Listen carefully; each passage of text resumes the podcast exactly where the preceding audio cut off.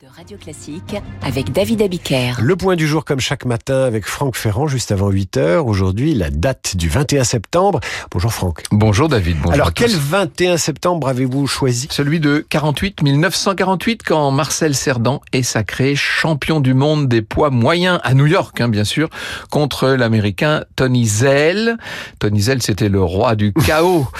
Avouez que c'était pas très engageant hein, d'aller combattre un homme pareil. C'est un adversaire coriace seulement.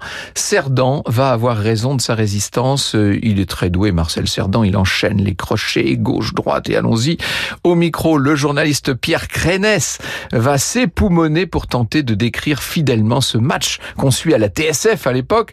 Au même moment, à 4 heures du matin heure locale, vous avez un nombre incalculable de Français qui sont devant leur poste de radio, bien sûr, et au Lido sur les Champs-Élysées les vedettes de l'époque ont été invitées pour suivre le match en direct, mais à la radio, bien sûr. Et alors, en combien de rounds la victoire? Alors, à la douzième reprise, euh, Cerdan est déclaré vainqueur, mais à la fin de la onzième, euh, à la fin du onzième round déjà, Tony Zell avait été euh, sauvé par le gong. Cerdan est le deuxième Français à accéder à ce titre de champion du monde de boxe après Georges Carpentier, bien sûr.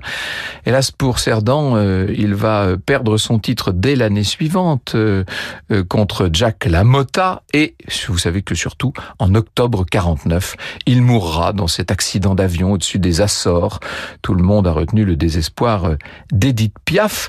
Au passage, on a oublié sa femme à lui, à Marcel Cerdan, qui s'appelait Marinette. Eh bien, merci à vous, Franck, de nous rappeler la mémoire de Marinette, la femme oubliée de Marcel Cerdan. À tout à l'heure, 9h05, pour un deuxième round, si j'ose dire, d'histoire.